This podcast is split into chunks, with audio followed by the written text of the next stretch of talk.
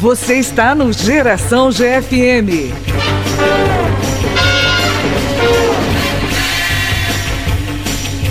Salve, salve, senhoras e senhores e rapaziada em geral. Saudações a quem tem coragem, aos que estão aqui para qualquer viagem. Tá começando aqui mais um Geração GFM nos 90,1 da GFM, o segundo nessa nova fase em que também estamos no YouTube, somos ouvidos aqui na rádio todos os domingos às 8 da noite em um programa inédito com o melhor das nossas entrevistas e também com os quadros em que falamos sobre publicidade e propaganda, cinema, personagens do humor, da TV, desenhos animados, reviramos músicas, tudo para que os anos 80 e 90 estejam bem perto da gente ainda, para você que nos acompanha desde que criamos o Geração GFM, o programa já tem 26 episódios com esse, todos disponíveis nas principais plataformas de áudio. Muito bem, cada abertura de programa a gente procura fazer uma homenagem a algum tema que abria seriados, novelas, filmes.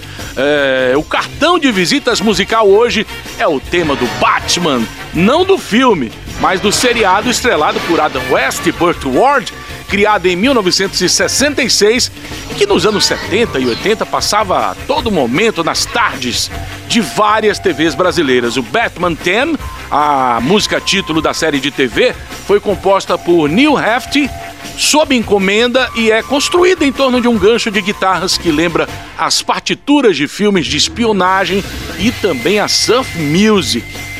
Algumas bandas já regravaram para homenagear o Homem Morcego, incluindo The Jam, Ventures e o The Who. O Ed Vedder, também do Pearl Jam, gravou é, junto com a filha essa música. A música é também lembrada em algumas notas de Bad Dance do Prince, da trilha do filme do Tim Burton, né? O primeiro filme da série. Uh, inclusive, em uma entrevista com a apresentadora Oprah Winfrey, o Prince tocou o tema do Batman para responder a ela qual havia sido Dino Neto a primeira música que aprendeu a tocar no piano aos sete anos de idade. Foi essa daí que a gente tema ouviu. Batman. Tema de abertura. Tudo bem, Dino? Tudo bem, Thiago. Beleza. Vamos começar o programa? Vamos lembrando também do, do, das duas mulheres que marcaram o, o, o, Batman. Você falou do Adam West, do Burt Ward, mas a Julie Newman, que Você adora elas, né? Considerando as maiores cinturas no cinema americano, e a Erta Kitt, cantora, com aquela voz de ronronar. Erta né? Kitt. Fez participação. Isso. Bom, na sala de estar do Geração GFM de hoje, um artista que o início do sucesso dele meio que coincide com o início da minha carreira. Acompanhei muita coisa dele, vi ele crescer, tive o prazer também de, de tocar alguns sucessos dele, os primeiros sucessos deles no rádio. Ricardo Chaves, seja bem-vindo. Opa! Tudo bem? Tiagão, Dino. Prazer. Acho que a gente nunca teve a oportunidade de conversar assim, assim mais não, tempo, não, né? Não, não. É sempre sobre futebol. É, eu né? fico honrado de, de fazer parte desse cast que você anunciou aí, de vários convidados que já passaram por aqui e vários deles é, ídolos também, né? Embora contemporâneos, alguns de, de, de quando eu comecei, mas vocês citaram alguns aí que, que fizeram parte do meu, do meu universo musical, né? Da formação musical que eu venho, que eu trago e, e, alguns eu tive o privilégio, Evandro, por exemplo, dividir o palco com ele. Uhum. No, no, início de tudo, no início da Blitz. Aqueles shows ainda... casados, né? Uma banda Não, baiana, era. Ele, um foi, baiano. ele foi a um show meu. É, tava tendo um festival de, aqui que chama o Festival de Arembepe, era um festival de rock, né? Tô falando em 1983. E eu já fazia parte da banda Pinel e a gente estava fazendo um show no Troca de Segredos, no sábado do festival. E ele tinha tocado na sexta com a Blitz. No sábado a gente se encontrou na praia, uma galera toda que estava no festival, e eles todos foram pro show. Eu achei que eles não fossem assistir o show. Aí foi ele, foi Cazuza, é, uma galera monstra. Caraca, imagina você ter Cazuza, Evandro E- Mesquita de e espectadores. E eu tocava, a gente no Pinel tocava uma canção do, do- do- da Blitz na época, né? Beth Frisda. A gente Certo. fez um arranjo pra Beth Frisda. Quando eu comecei a tocar, eu vi que ele ficou assim. Eu, eu- não falei que ele estava no show, eu só fiz dizer, fique à vontade. né? Se você quiser vir, e ele veio, cara, subiu no palco, e foi a primeira vez, assim, que eu tive um grande artista dividindo o palco comigo, é, que foi Evandro naquele, era o início da Blitz também, né? A Blitz já estourada, mas era o Isso. primeiro disco. 82, 83, Exatamente, né? foi 83, e a partir dali a gente se, se encontrou outras vezes também. Ó, a gente está gravando aqui o Geração de FM um dia depois do acesso do Bahia à Série A. E o cara tá em êxtase, né? Ontem foi profissional ao extremo, ao subir num palco, faltando meia hora pro, pro jogo lá em Maceió, É, foi, né? Eu comecei o jogo, eu comecei o show às 6 horas e o jogo começou às 6h30 e eu fiquei narrando para as pessoas, né? Disse, faltam 5 minutos pro jogo começar. Como é? Você ficava com um monitorzinho ali Não, do eu ficava lado? com o meu, meu, meu produtor, que é Bahia também, ele Sim. ficava me dando as informações. Dando as coordenadas, As né? coordenadas. Mas graças a Deus deu tudo certo, porque eu cantei o hino no final, né, no bis, e o jogo tava rolando ainda. Então eu meio que arrisquei, né? Não é possível que não suba. E foi uma festa.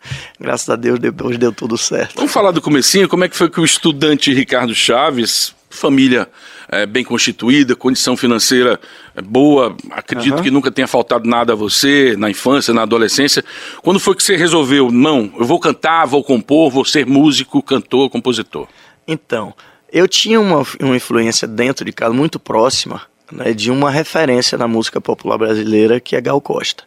Gal é prima, prima, né? É prima do meu pai, prima carnal, como a gente diz aqui. Então, desde pequenininho, eu tinha essa relação com esse íco- ícone, né?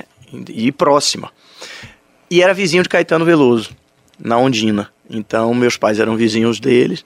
E eu, aquele ambiente. Ali naquela casa no alto, né? É, é, ali Onde tem hoje. um restaurante japonês? Não, não, Não? a casa de Caetano Ah. era vizinha nossa na antiga Ademar de Barros, né? Tá. E o- é onde Milton o- Santos. Milton Santos e hoje é um supermercado lá. Sim. As duas casas foram destruídas e subiam e construíam um Ah, supermercado. tá, ali onde era a sede do Coruja, né? Ali era a sede lado. do Bloco Coruja Certo. depois. Meus, meus pais moraram ali. Uhum. E ali eu passei uma boa parte da minha infância, até os 15 anos ali. E este período foi o período que, que consolidou em mim a vontade de, de, de entrar por esse universo da música. Porque eu via desde pequenininho os shows quando eles vinham fazer aqui, né? Gal vinha fazer show aqui, eu entrava nos shows porque eu era primo. Eu via os bastidores, então na casa de Caetano também Que coisa vendo fantástica, aquele negócio, imagine. visitas de, de, de- de- que iam lá na casa dele trocando figurinhas e aquilo tudo no universo de, um, de, um- de uma criança era muito forte. Quantos anos? Criança? É, eu tinha nove anos, oito anos, era muito forte quando eu via isso. E um show que mudou minha vida, e aí foi fundamental para eu querer, foi os Doces Bárbaros. Então, quando eu vi no palco Caetano, Gil, Betânia e Gal, Pô, e eu êxtase. fui no Total. show no Castro Alves por essa prerrogativa de ser primo. Porque pela idade eu não podia entrar no show. É né? verdade. E eu fui por isso, fui com minha família. Meu pai sempre gostou muito de música. Não, Mas na época da ditadura, ditadura. Show Exatamente. revolucionário. Exatamente. Criança não entrava mesmo. E aí não entrava de jeito nenhum. Então eu fui com eles, eu, eu ia pra Concha Acústica quando o Caetano fazia show, por ser vizinho. Então tinha umas coisas assim que marcaram minha vida. E aquele show em específico mudou meu conceito. Eu disse, eu quero é isso que eu quero fazer. Assim, foi muito louco, aqueles quatro doidos cantando, todo mundo cantando, alegre, feliz, uma coisa muito orgânica. Aí eu ganhei um violão. Meus pais me deram um violão. E aí eu, eu tive um- umas poucas aulas de violão, depois comecei a, a seguir sozinho. Não toco bem até hoje, mas continuo me acompanhando. E aí pronto, aí eu, eu tive o apoio em casa, né? Que quando eu defini, eu disse, cara, eu quero, eu quero seguir para isso aí. Não, não sabia nem o que é que eu poderia fazer. E acompanhava todas as minhas férias de junho, naquela época eram bem definidas, um mês de férias de junho, três É. meses de férias de verão, né? Eu, eu ia para o Rio de Janeiro e ficava na casa de Gal. Então eu acompanhava todas as. eh, Sempre ela estava gravando discos nessa época, ou escolhendo repertórios. E eu acompanhei alguns desses discos de Gal. E os bastidores, né? A escolha de quem eram os arranjadores, né? César Camargo Mariano fazendo os arranjos para ela. Isso já tá na época de quê? De festa Aí do eu já interior? adolescente. É, festa, do interior? E alguns an antes disso também. Uhum. 77, 78, isso, por ali. eu acompanhando aquilo ali, mas eu já tinha em mente que aí, por uma questão de. de, de- eu queria fazer faculdade, até como uma, uma- um agradecimento ao apoio que meus pais deram. Claro. É, sempre foi muito importante para eles e acho que para todo mundo. E foi uma experiência muito boa. Eu fiz administração de empresas e me formei.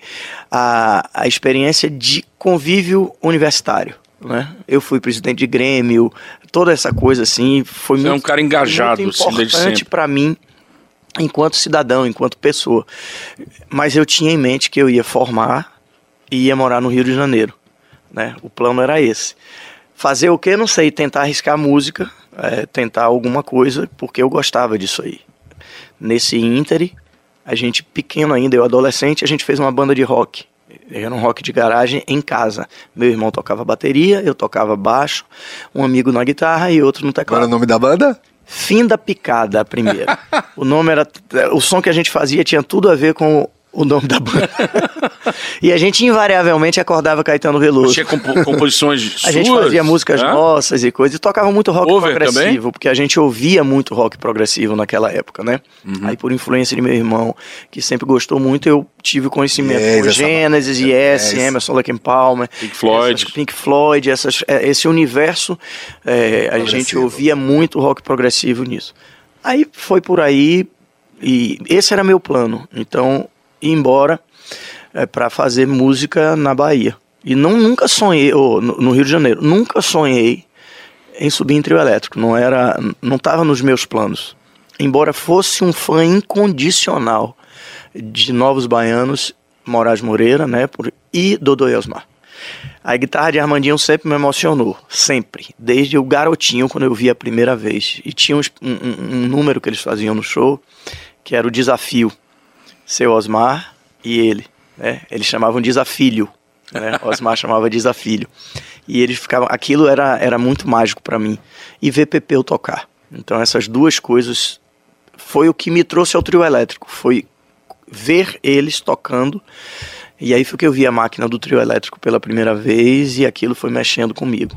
Mas eu não, não tinha plano de tocar em Você estudava onde, Ricardo? Marista? Estudei no Vieira. No Vieira? No Vieira. no Vieira. Sabe uma coisa que eu sinto falta dos, eh, dos festivais? Participei dos festivais. música, na no Vieira, no Marista, era Vieira, muito forte, Marista, né? zero. Marista, Vieira, 2 de julho. 2 de julho. Eu participei no- na Concha Acústica com o festival.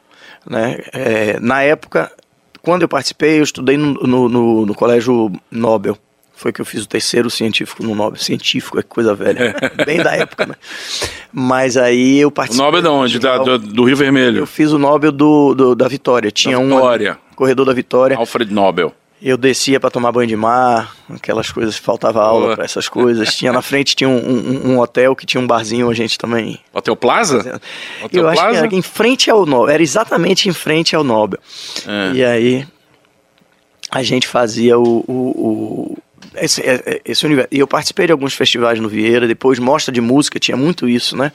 É. Mostra musical, e a gente ia, e eu, tinha, eu ia com minha banda fazia. E aí foi, começou tudo. Quando você subiu a primeira vez no trio? Você lembra? Primeira vez que eu subi no Qual trio- foi, por que foi, como foi? É, então, a primeira vez que eu subi num trio elétrico, ainda sem pensar em cantar no trio, foi no trio dos Novos Baianos, no carnaval de 1981, que foi patrocinado pela TV Itapuã, aquele trio na época. Era um trio que na véspera de sair ele desarmou a frente. É, eles chamavam de Balai de Gato, eles mesmos chamavam o, o apelido do trio. E quando eu subi naquele trio aí, caramba, como é que isso aqui funciona. Aí foi uma outra, uma outra mudança. Mesma sensação que eu tive quando eu vi os Doces Bárbaros, o show, é, eu vi neste momento no trio do, do- dos Novos Baianos. Então aquilo me marcou muito. Aí, cara, bateu meio que uma sementinha. Mas aí eu estava na faculdade, entrei na faculdade, né, de administração. Mas o plano, como eu falei, era ir para o Rio. Só que aí, no ano seguinte, já em 81, estava começando o movimento dos blocos de trio, né, surgirem no Carnaval de Salvador. Que eram os blocos vindo de colégios, vindo de bairros, vindo de, os blocos de trio. E aí, bicho, naquele carnaval, muito louco pra mim, eu ficava no trio dos Novos Baianos e descia na madrugada e ia ver os blocos afro passando. Então, era o início, os blocos de índio e os blocos afro. Aí eu tô falando do carnaval de 81. Em 82 surgiu o bloco Pinel e eles me estavam formando uma Pinel do. Jardim Brasil, né? Na Barra. E era, e era a galera dos maristas. Uhum. Então, um cara que tocava na minha banda de rock, Duda, ele tocava teclado, ele me pediu o estúdio que a gente tinha em casa para se apresentar para a diretoria da- do, do Bloco Pinel. Então ele formou uma banda de trio Nós, eu e meu irmão emprestamos o estúdio e eles foram se apresentar para serem aprovados para formarem a banda Pinel. O diretor musical da banda, quando chegaram para ver a audição, era Durval Leres, que estava formando a banda para tocar com ele. Eles se apresentaram lá e coisa. Depois a gente ficou conversando e criou logo uma afinidade entre mim, Durval e o, irmão, meu irmão, por causa de rock. Duval sempre gostou também de rock. A gente começou a conversar, ele viu a discoteca que a gente tinha em casa. O primeiro disco do Ásia é um pouco rock and roll, muito, né? Muito, é, tem muito, tem muita Take influência, tem muita influência. E aí é, a gente ficou conversando. Ele aí perguntou, viu que eu, meu irmão tocava bateria, viu que eu cantava, que eu conhecia o repertório todo dos Novos Baianos. E os meninos que estavam se apresentando não tinham cantor, era banda instrumental. Aí ele fez, pô, canta aí algumas músicas e pediu meu irmão pra Assim, na lata. Na lata. A gente aí brincando, tocando. blá, blá. Passou uma semana, ele aí ligou, chamando meu irmão para ser o baterista que, da banda que ele estava formando. Ou seja, a galera que se apresentou lá, No estúdio da no sua estúdio casa. da minha casa, só ficou um guitarrista. O baterista era até Aldo, que depois era o baterista do Camisa de Vênus. camisa. É. E aí meu irmão foi chamado e Durval disse: Cara, você não quer ficar, não? Você conhece todo o repertório. Eu só tinha 17 anos e a- os diretores do Pinel não queriam, queriam um, um cantor experiente. É. Aí Durval fez: Cara, fique sendo o segundo. Porra, você já tá Uma hora aqui, tem o sua chance, legal, né? vamos nessa, vamos nessa. Ele, porra, não, não tenho expectativa nenhuma. Ensaiavam na minha casa, né? Eu me identifiquei com, com o Durval, com coisa do ambiente. Irmão na bateria. O irmão na bateria, eu fiquei sendo o, o, o step, vamos dizer assim, era o segundo cantor. Rapaz, eu não sabia, mas você foi cantor da, da banda Cabo de Aí, Guerra. pronto, Cabo que era de rock Guerra. contemporânea, mais ou menos do Delirium Tremens ali, do Delírio, Gonorreia. Gonorreia. Camisa não, já tava, camisa já tinha camisa voado. Já, tava, né? já, tinha, já tinha voado. Tava no tinha- nível acima. Aí foi um. Também com a minha banda de rock, a outra, a tal da Fim da Picada, os irmãos Asmar foram visitar a gente, que eles eram amigos de- do guitarrista que tocava conosco, é, Armando. Então eles foram um dia lá em casa e aí fizeram uma jam, a gente tocando. Pra... Alguns anos depois, Álvaro me chamou para fazer um teste na banda deles, que era o, o- o Cabo de Guerra. E não tinha nem nome Cabo de Guerra. Eu faço parte da criação do nome Cabo de Guerra, porque quando eu entrava, era discussão o tempo inteiro no estúdio. Brigavam por tudo. Brigas saudáveis, né? O arranjo aqui, não, é isso aí, mas era um. Que nome ia ter a banda? Como é que faz? Como é que não faz? No meio dessa guerra. no meio dessa guerra, eu de cara, é um cabo de guerra em tudo aqui, bicho. Vamos fazer o nome da banda Cabo de Guerra. E aí fizemos. E no- na minha temporada, a gente gravou um disco, né? Na minha passagem pelo, pelo Cabo. A gente gravou um disco, fizemos shows, abrimos shows de Léo Jaime, abrimos shows de Lobão. é, fizemos, fizemos coisas bem legais naquela época. Ricardo, o primeiro sucessão mesmo, quando o povo começou a te conhecer, foi na parceria com Ademar e Furtacô, o Frenesi. Mas o primeiro estouro nacional, acho que foi o bicho, confere? Há tanto tempo que eu te quero do meu lado. Haviam se cruzado. Meu coração bate mais forte na emoção de ter você pra mim. E, né? No Brasil, sem dúvida nenhuma, o bicho.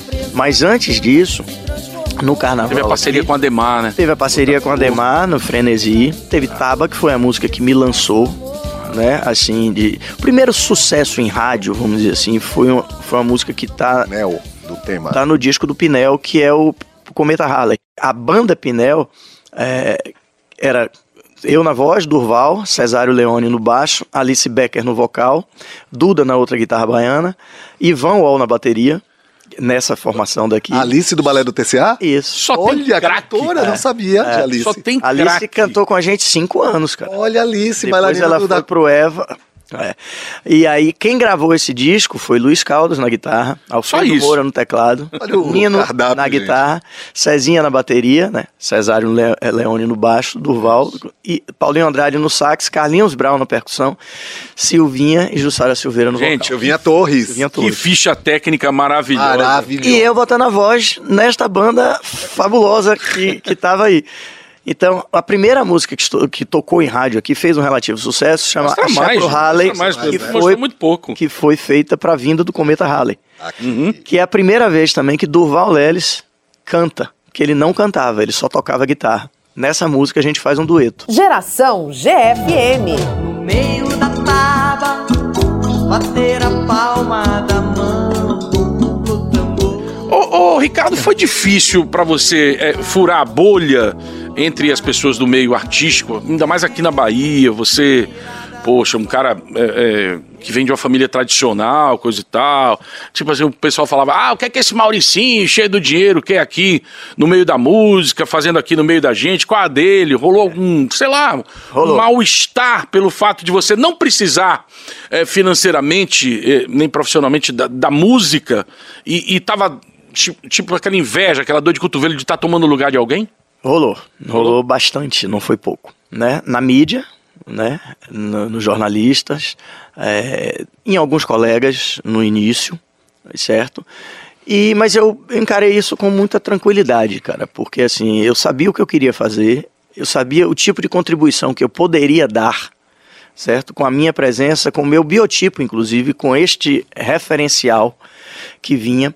E eu comprei algumas brigas ao longo da carreira para romper algumas barreiras, não só barreiras minhas, mas, por exemplo, eu cantei sempre nesse primeira, na primeira fase nos blocos que eram tidos os blocos mais caros e os blocos mais buscados pelo Fulião, né? Blocos de elite. Blocos né? de elite, exatamente. Pinel, Eva eram os blocos mais caros, tinha aquela história.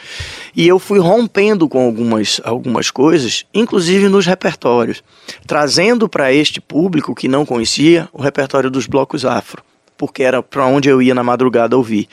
E eu tive alguns atritos dentro do próprio Pinel, diretores do Pinel, que quando eu começava a descer, descendo a ladeira de São Bento, chegando na Piedade, tocando algumas músicas, é, que os diretores não entendiam como vai tocar essas músicas aqui. E aí eles ouçam, isso é aqui. É, é isso que a gente faz. A música, a gente está aqui por causa disso, né?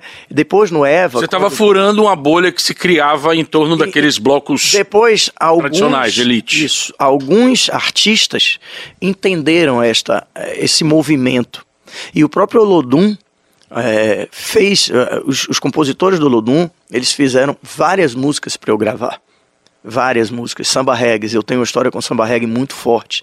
É, o Luciano, que fez o, o, o Faraó, Luciano Gomes, no ano seguinte ele fez uma música para mim chamada Mãe Natureza, que é um samba reggae, que acho que é no meu, no meu terceiro disco. Ó mãe natureza, cadê?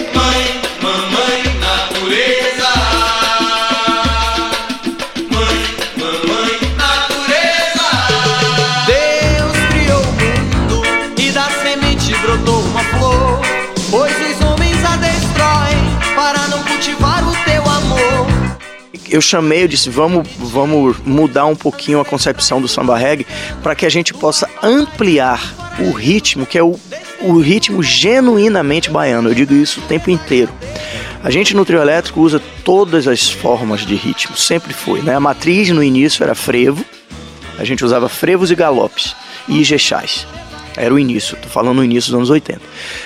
O samba reggae surgiu aqui, é uma criação da rua da Bahia. Neguinho do Samba foi o cara que catapultou isso, né?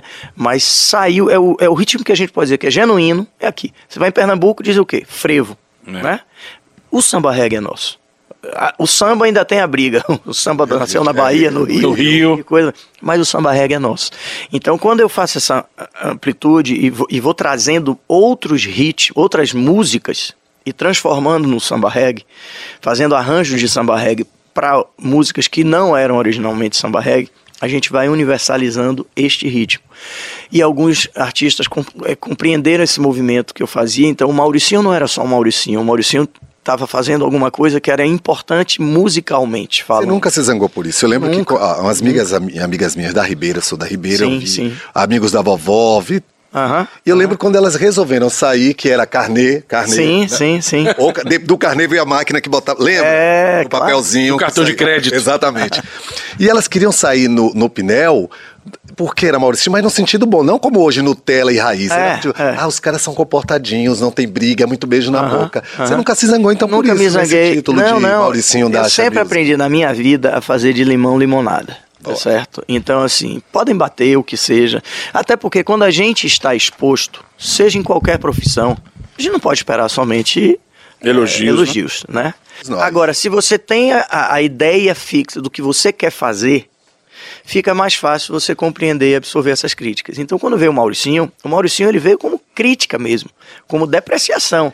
Mas em contraponto, eu tô falando das minhas amigas Pois que é, gostavam. mas porque- então- Sabe por quê? Porque a maioria dos outros blocos tinha muita porrada. Pronto. E mulher que quer carnaval sair pra bebejar na boca, ela não quer bagunça, ela Se quer. eu batesse de, de frente com uma realidade, porque, porque eu representava os Mauricinhos mesmo. cara. Quem saía comigo eram Mauricinhos e Patricinhas. Você tinha um nicho. Tinha um nicho. É. E que foi um nicho fundamental para a construção de todo esse universo, que se tornou a se- foi chamado Axé Music depois. E eu sabia do meu papel enquanto isso, que era trazer essas pessoas para a rua. E para que eles entendessem o que era a rua e não ficassem encastelados somente nos seus clubes, nas suas festinhas. E quando eu fui para o Eva, que aí eu tinha uma relação muito eh, boa com os compositores do Olodum, é, teve um momento do Bloco Eva, porque eu sempre fui conhecido, Thiago, por gravar grandes hits dos blocos que eu cantei. Foi assim no Pinel, foi assim no Frenesi. No Eva, né? No Eva, quando eu entro logo, eu componho, eu vou no Eva com Durval, gravo. Não, a Pequena e- Eva, que é um Isso. hino até hoje, e a gravação Foi gravado pelo Rádio Táxi. gravada pelo depois- Rádio Táxi e a versão em axé foi gravada por mim em 88, quando eu entro no bloco Eva. E aí faço, eu vou no Eva, faço outras, quando eu vou pro Crocodilo, faço o Bicho. Então, sempre É. na minha carreira, nos blocos, Tema do enquanto bloco. eu fui, temas de blocos foram muito fortes. E eu peço ao, no- ao Olodum, aos meninos, eu disse assim, cara, pro Carnaval de 92, os mauricinhos estavam descobrindo a Terça da Bênção. Entre 91 e 92, era invasão... Cheguei aí. É, de né? terça-feira, você chegava lá, era um- blocos Lotado. Pronto, mas já era cheio, mas os Mauricinhos e Patricinhas não tinham descoberto, né? É. Mas aqui, 91, 92, começaram a ir pra lá. Eu aí fiz assim, vamos fazer um movimento inverso? Componham, por favor, um samba reggae para o Eva. Eu quero que seja o tema do bloco Eva. Aí, como assim? O tema de um bloco de trio vai ser...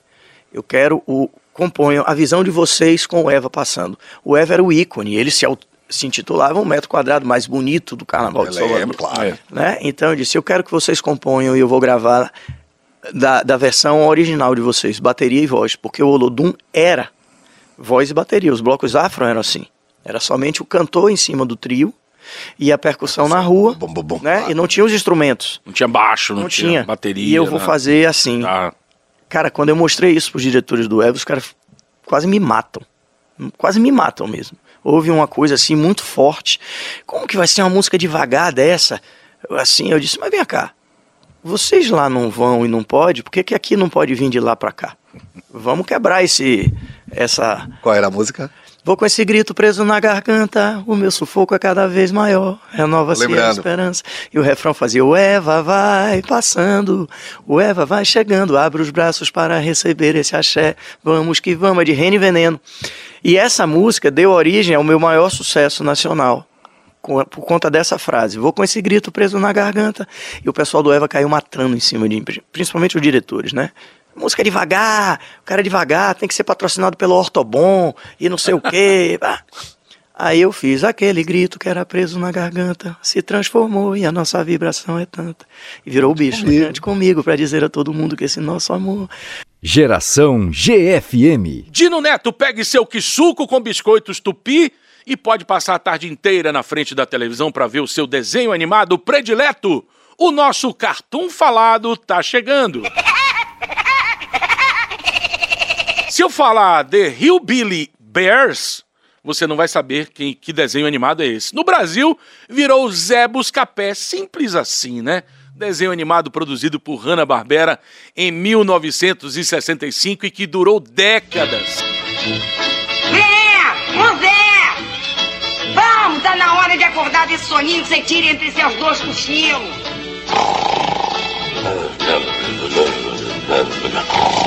Não me ouviu não, Zé? Eu disse que tá na hora de acordar. Eu disse, acorda e levanta, homem.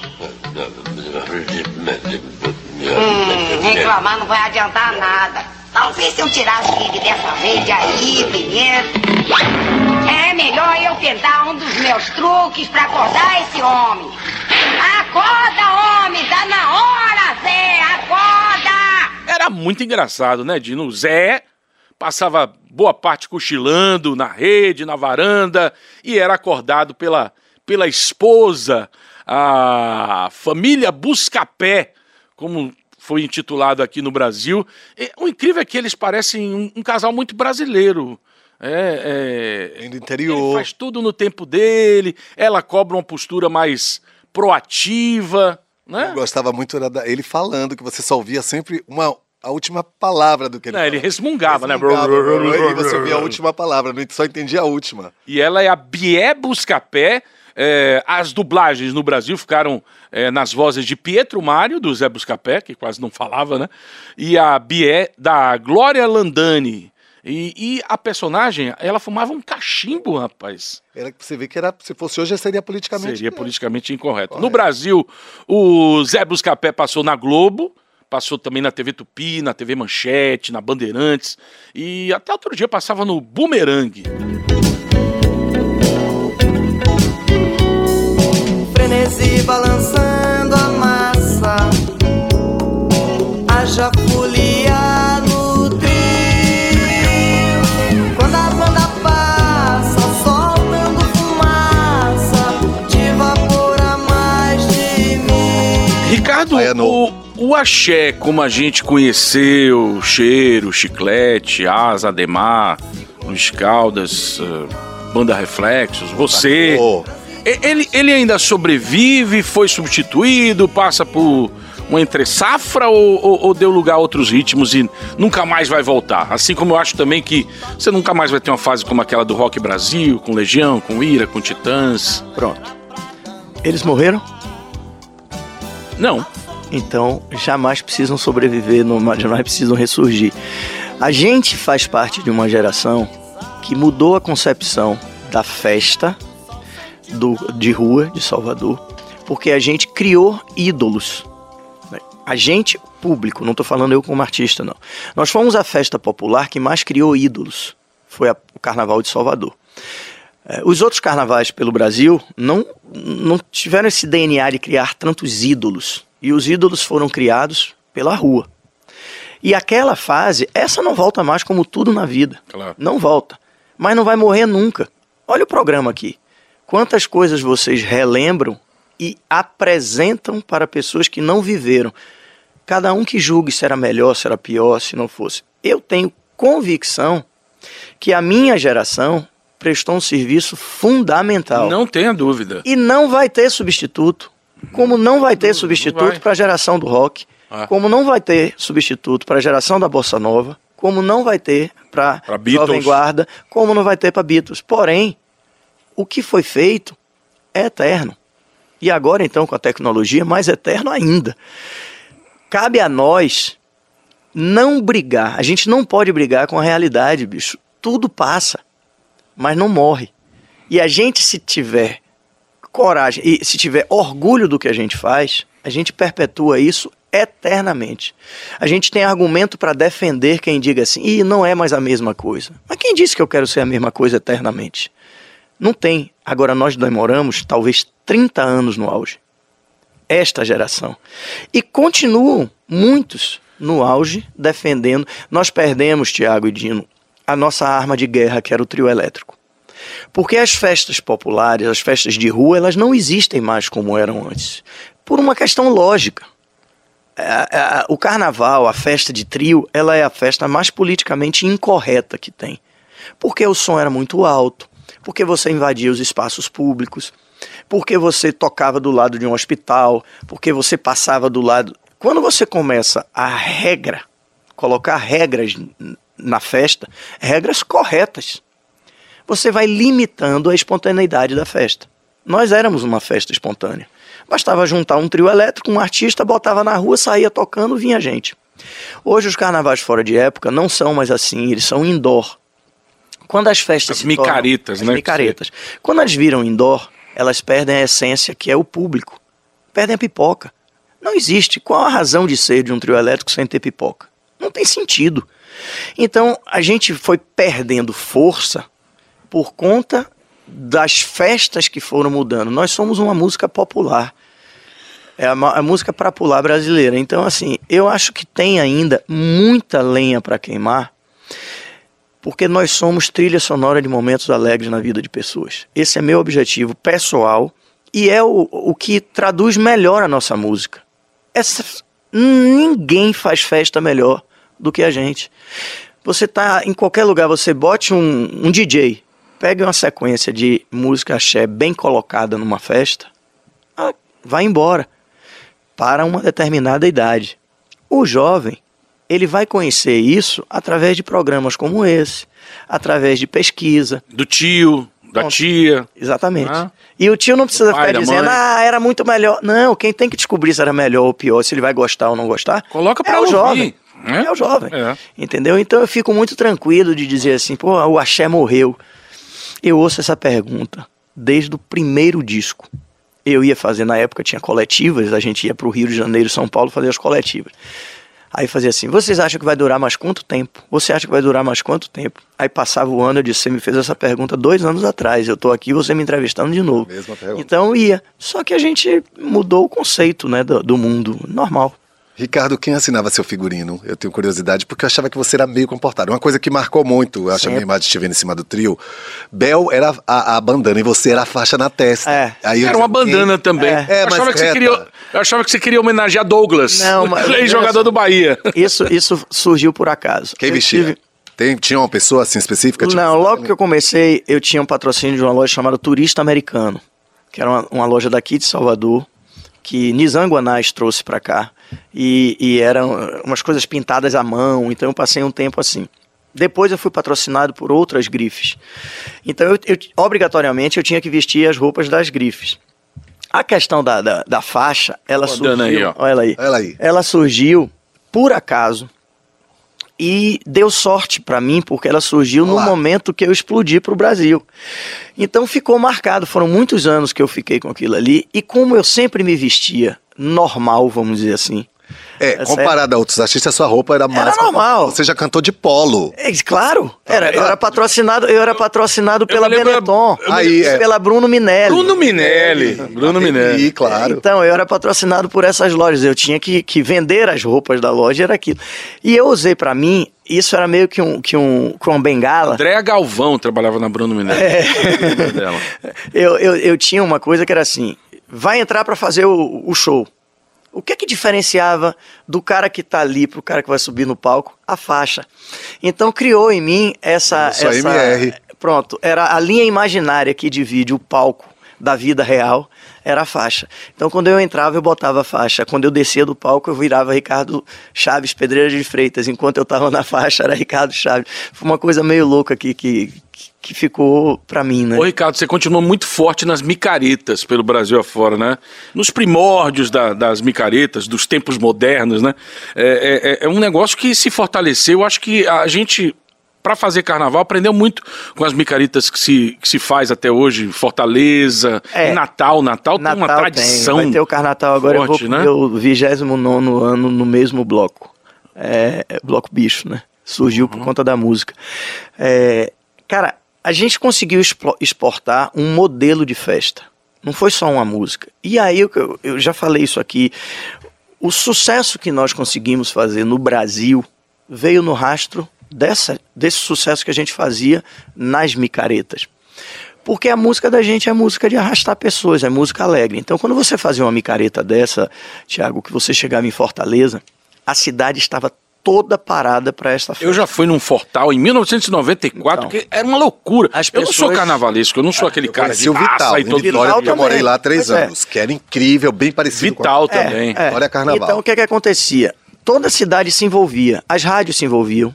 Então, as rádios eram obrigadas a tocar os artistas, porque o público pedia. Era uma época que o público pedia, por telefone ainda, ou por... Era, era uma pressão que tinha nisso. Os patrocinadores pediam, porque queriam estar perto do- dos blocos e dos artistas. Então, a cidade vivia nessa função. E como nós éramos um grupo de artistas que, embora muita gente pense o contrário, tem gente que diz, ah, ninguém era unido, isso fez com que a música. Não... A gente tocava música de todo mundo. Então, quando eu tocava a música de Durval, eu estava promovendo Durval. Quando Durval tocava minha música, ele estava me promovendo. A gente fazia com que todo o meu público gostasse dos outros artistas e vice-versa. Então, embora as pessoas escolhessem cada um o seu bloco, o seu artista, por outras afinidades, mas não deixava de gostar de todos. Isso fez impulsionou muito a gente. Por isso nós passamos quase três décadas dominando o universo das rádios.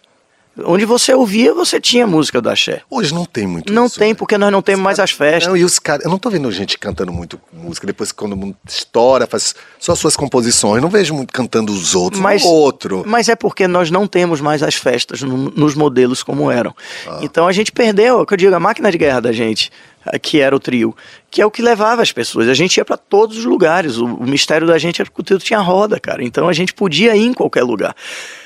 Entrava na máxima, todo artista tem que ir onde o povo tá. E a gente literalmente ia e arrastava. Eu adoro o trio elétrico, porque esse, esse movimento de, de, de improviso ele é constante no trio elétrico. Não dá para você ter um roteiro pré-estabelecido no trio elétrico, porque seu público muda. Né? Ele vai andando e é sempre gente nova. Você tem que conquistar aquelas pessoas naquele momento. Se você der o tiro certo naquele momento, ele vem atrás de você.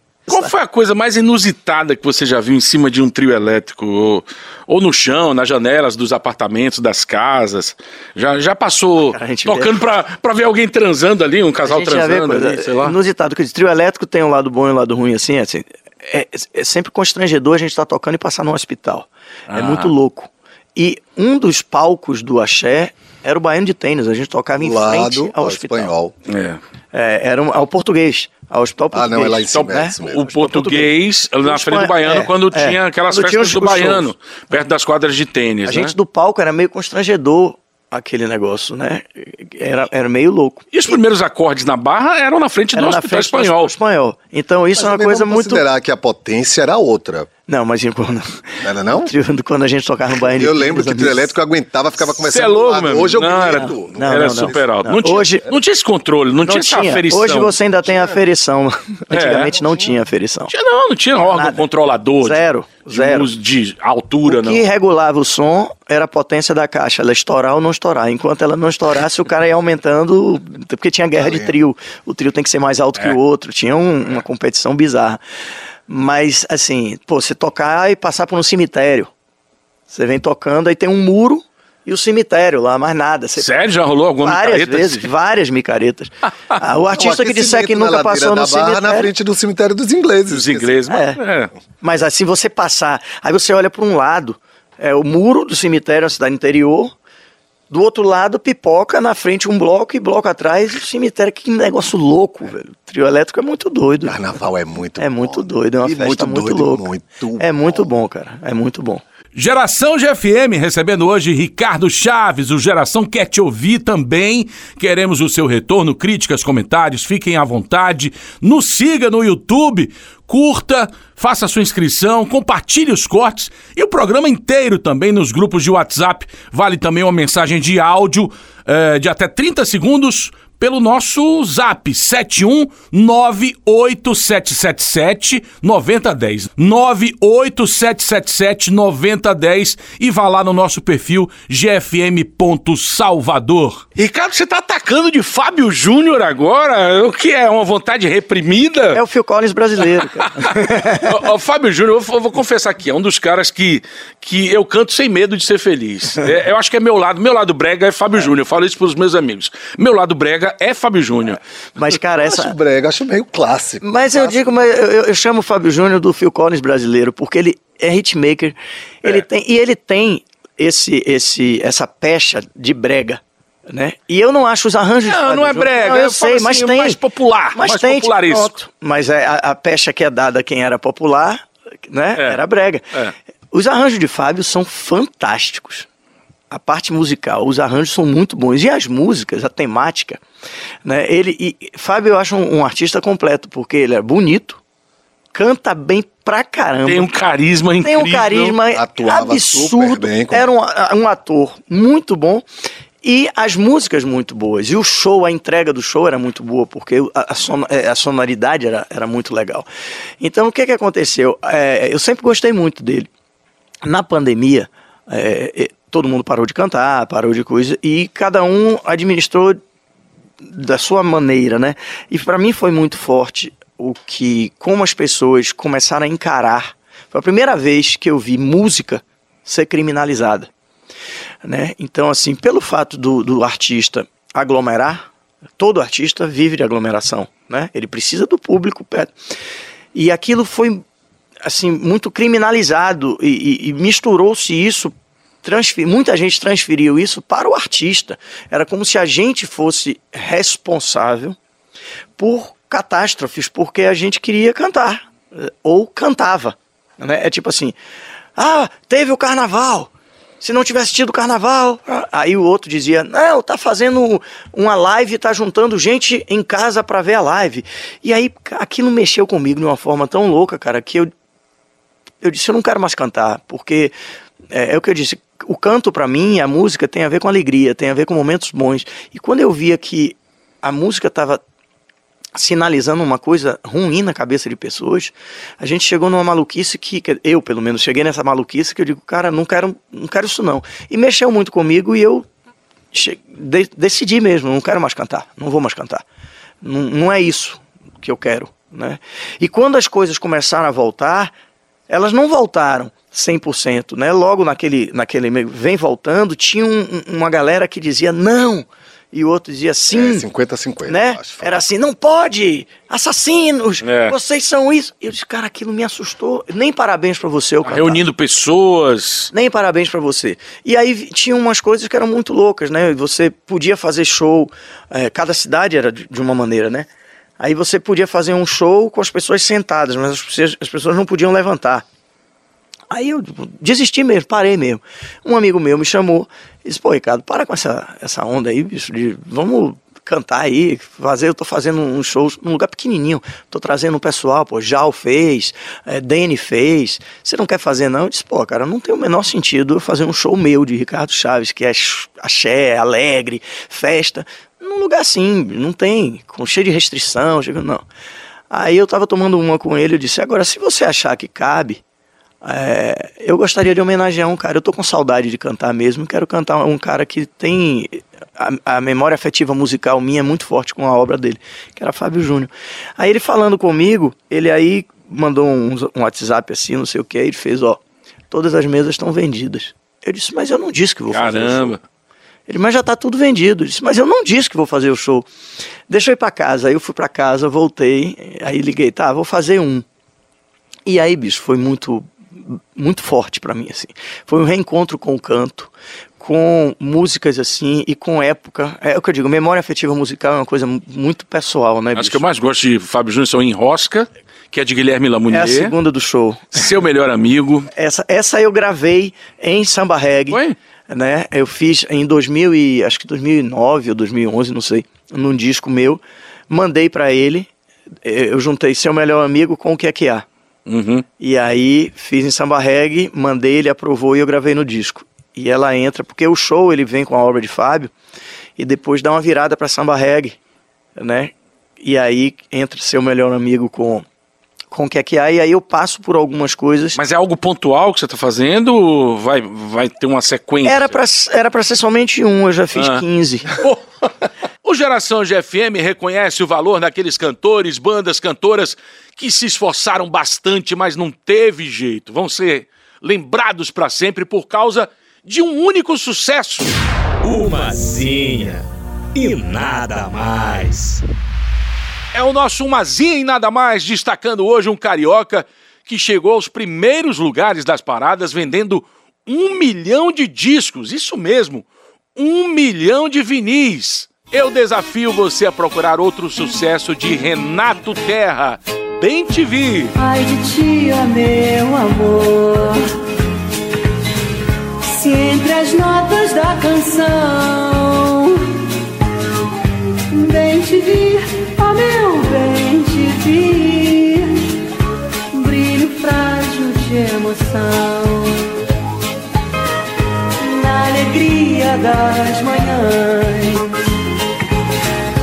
no começo de estação. Bem te vi, meu bem te vi, brilho frágil de ilusão.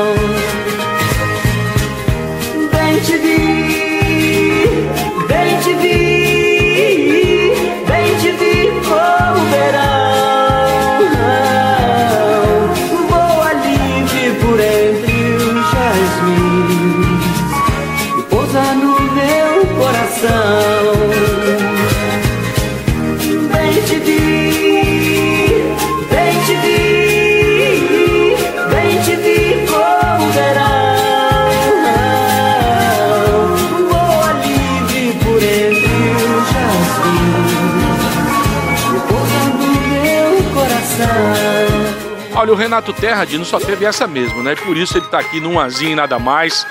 Uma porção de gente na música, principalmente nos anos 80, são conhecidos até hoje por uma música apenas. Então, o espaço para homenageá-los é aqui no Umazinha e nada mais. Tocamos Renato Terra, foi tema da novela O Amor é Nosso, de 1981. Lembra dessa novela? Lembro, claro. Novela da Sete. Novela da Sete, né? Não era da Seis, não. Não, era dá sete.